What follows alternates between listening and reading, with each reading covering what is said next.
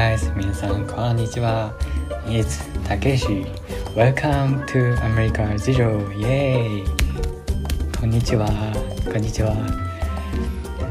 You may wonder where Emi is, why she's gone, and why is not why she's not here, and what is she doing now, something like that.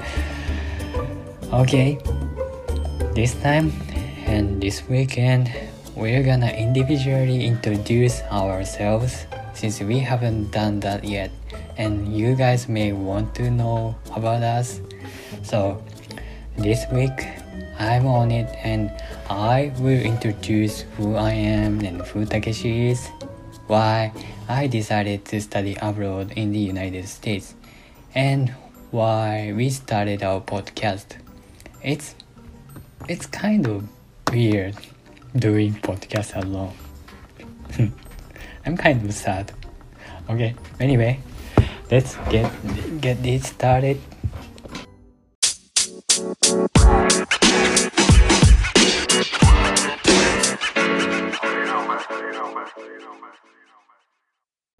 Okay, who am I?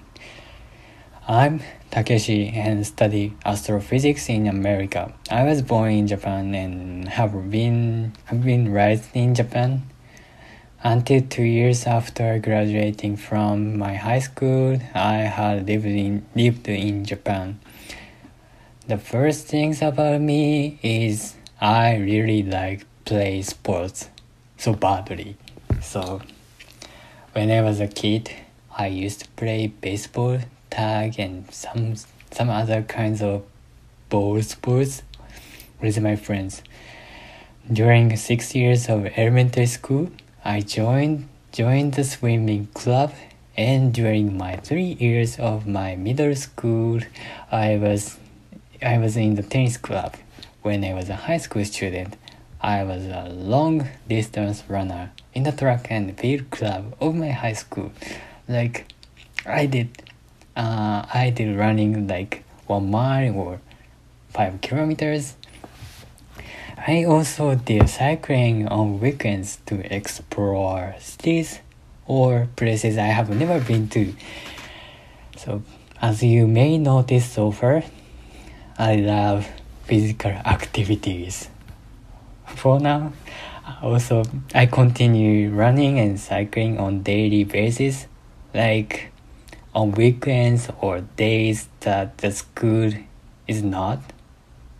And there's no school so yeah i love physical activities. So like um, about cycling it, it is kind of a mixture of physical activities and my desire of curiosity to explore unknown places because i like exploration and I have no car, so my bicycle is only my tool to go further places.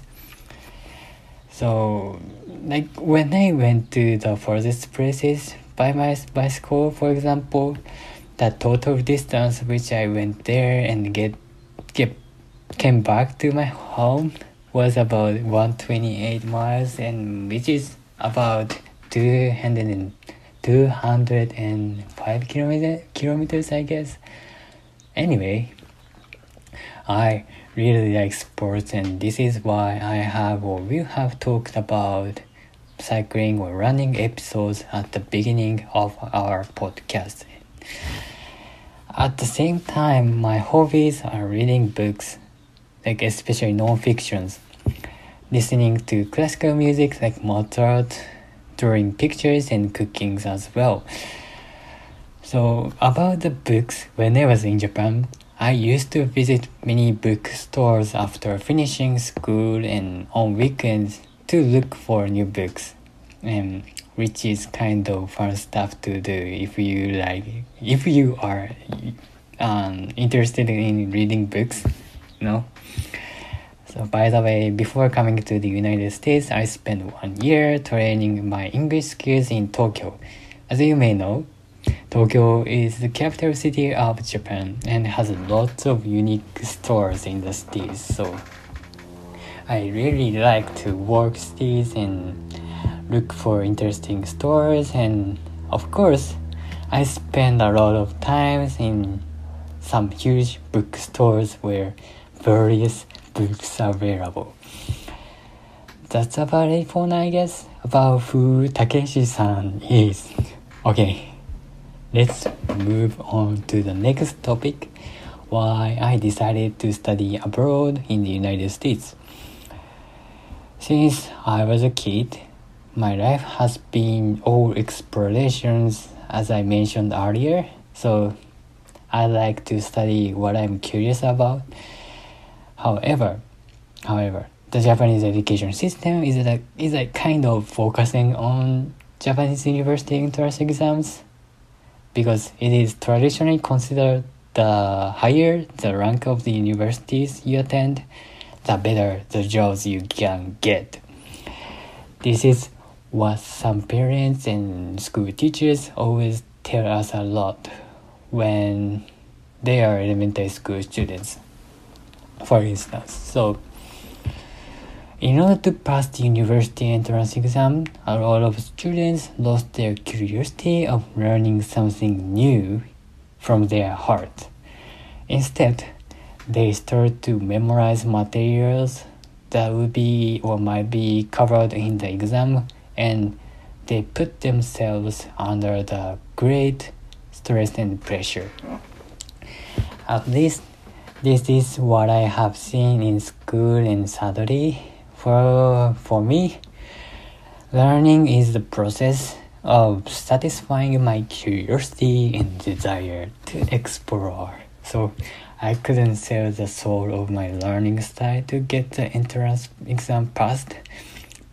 Also, when I was in Japan, the English education, like every school, elementary school, middle school, and high school that I have attended, focused on more on letting students learn grammar rules and English vocabularies, mostly in Japanese. I haven't seen situations where English instructors and students communicate only in English so frequently. I have heard something weird about the system of English curriculum because it is important to actually use English without Japanese to be able to speak English. So I decided not to follow this traditional style of learning English in Japanese educations. And I think this is uh, the same for I think this is universal for the world or learning process of some other languages. And anyway uh, while I was taking one gap year after graduating from high school I started to consider study abroad because foreign countries have more options of learning that the Japanese education doesn't have you know a lot of countries have their own unique educational system and and people are supposed to or should have the options to choose which education system you want or they want have. And I learned at the time that the American education more allows students to pursue what they want to do compared to Japanese Japanese education in which society pressures them to achieve what they are supposed to be within society. Also, one of the great aspects I think of American culture is they allow free expression so students and people can state their opinions and what they feel or they can also question what they wonder whereas japanese people tend to hide what they actually think of or feel or um, some professors and teachers don't welcome the questions students have because it's kind of wasting their time. Uh, so I like this custom or culture as well. So at the moment when I was taking gap year, I needed to be honest with myself to know what I want to do throughout my life. So I thought such an ex- American culture would help me to be more honest with myself to figure figure out what I want to do in my future or throughout my life.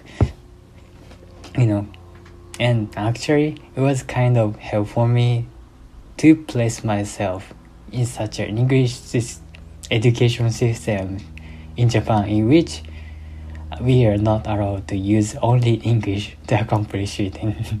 It's kind of ironic. And I was also excited to set myself in a totally new environment to look for a new stuff. These were the basic main reasons why I wanted to I wanted to study abroad. Okay, mm, the, let's get move on to the next topic, the final topic, which is why we started our podcast, which is America Jijo from my perspective. And next week, Emi will also talk about it uh, in the next podcast from her point of view. This is a time today to talk from Takeshi's point of view. Let me introduce the story before we started the podcast for a while. When I met Emi was I think about after passing a half year passing after coming to the United States we met in a chemistry class. Actually and at the moment i was like she was out of my eyes frame.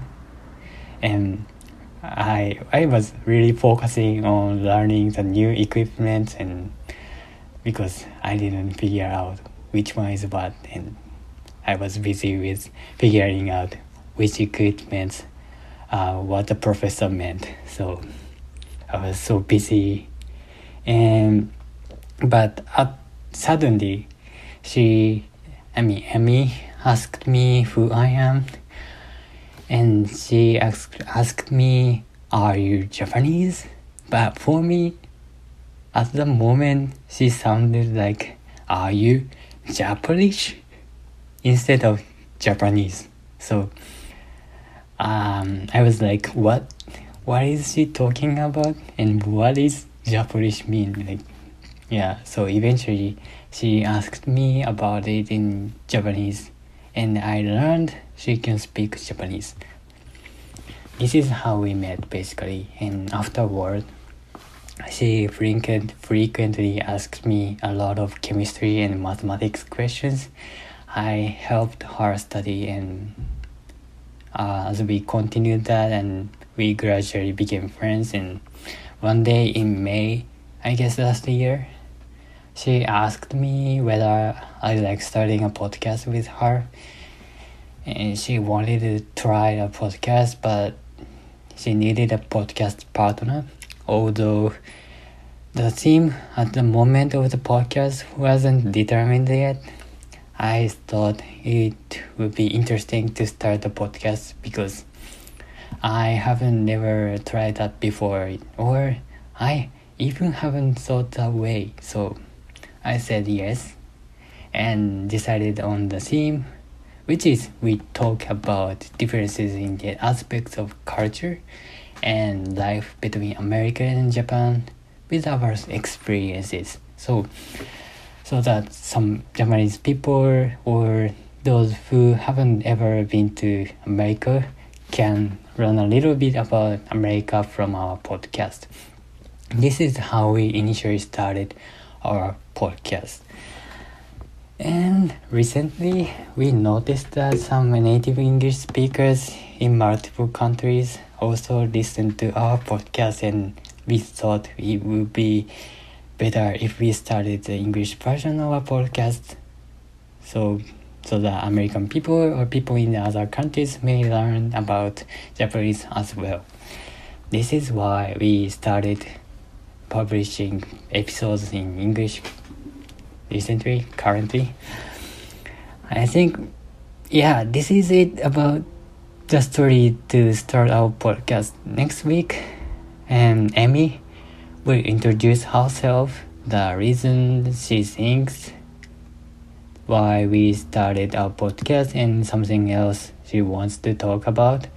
So please be looking forward to it. And by the way, we will post episodes that we introduce ourselves in Japanese this coming weekend and next weekend probably.